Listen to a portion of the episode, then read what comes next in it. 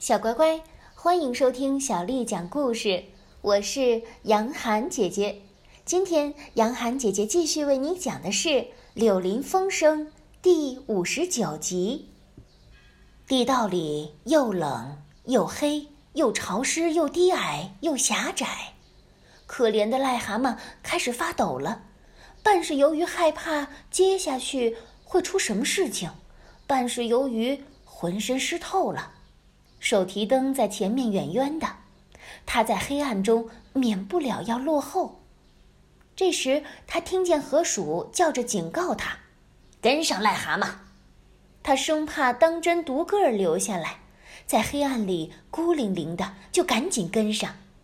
可一冲又冲得太猛，把河鼠撞到了鼹鼠身上，鼹鼠又撞到了獾身上，一下子乱成了一团。欢还以为后面有人袭击，因为地方太窄，用不上棍子或者短弯刀，就拔出了手枪。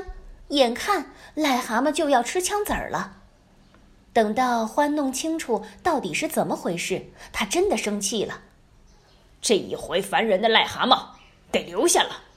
可是癞蛤蟆抽抽搭搭的哭，另外两个为他求情，保证负责使他行动规矩。最后，欢的气才算平静了下来。他们重新前进，只是这一回由河鼠断后，用力抓住了癞蛤蟆的肩头。他们就这样一路上摸索着，一步一步的前进，竖起耳朵，爪子放在手枪上，直到欢最后说：“我们这会儿应该是离庄园底下很近了。”就在这时候，他们突然听到，在很远很远的地方。不过，显然就在他们的头顶上，传来了一阵含混的嗡嗡声，像是人们在大叫大笑，用脚蹬地板和锤头锤桌子。癞蛤蟆又紧张又害怕起来，可是欢只是镇定地说：“是他们，是那些黄鼠狼。”地道现在开始斜斜的往上升，他们摸索着再过去一点儿。喧闹声又响了，这一回十分清楚，离他们头上也很近。他们听到“万岁万岁万万岁”，还听到小脚在地板上顿，小拳头在桌子上捶的时候，玻璃杯乒乒乓乓的响。欢说：“他们多么快活呀！走吧。”他们顺着地道匆匆忙忙地走，最后停下来，已经站在通进食品室的活门底下了。宴会厅吵成那样，一点不用害怕他们的声音被听见。欢说：“好，伙计们，大家一起上。”于是他们四个一起用肩头顶着活门，把它用力顶起。他们互相帮助着上去，一下子已经站在食品室里了。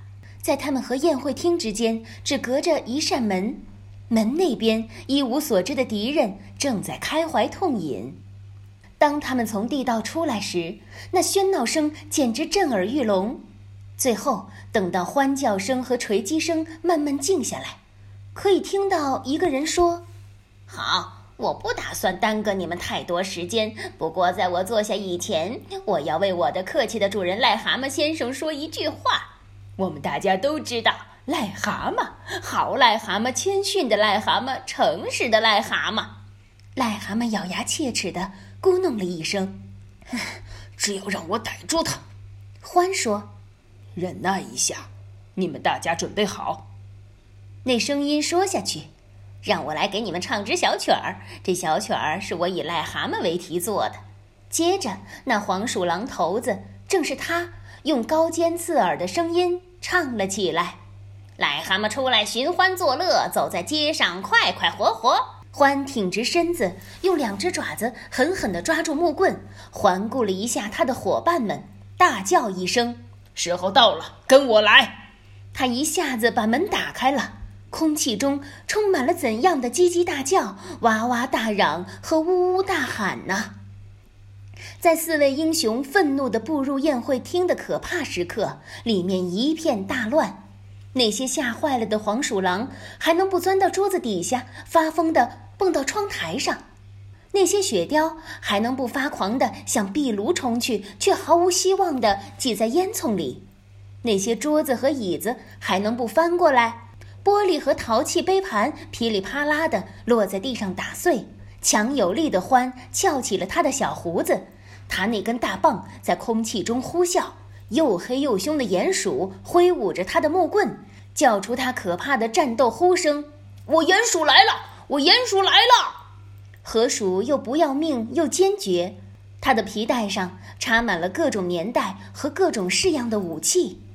癞蛤蟆兴奋若狂，带着受损伤的自豪心情，身体比平时胀大一倍，跳上半空，发出了癞蛤蟆的呱呱声，吓得敌人凉到骨髓。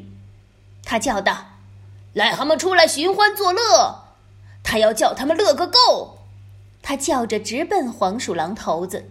他们一共不过四个，可是对于乱作一团的黄鼠狼来说，好像整个大厅都是怪物，灰色的、黑色的、棕色的、黄色的，呱呱大叫，到处巨棒挥舞。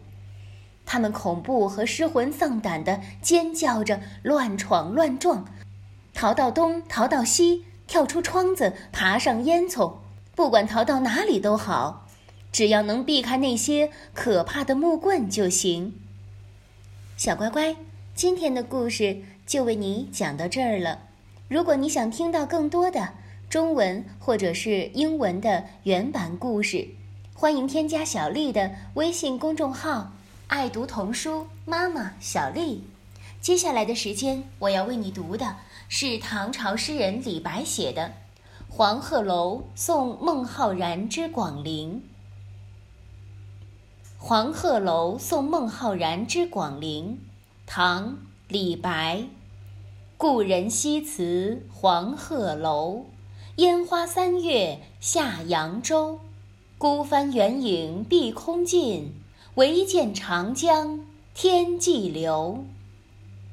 故人西辞黄鹤楼，烟花三月下扬州。孤帆远影碧空尽。唯见长江天际流。故人西辞黄鹤楼，烟花三月下扬州。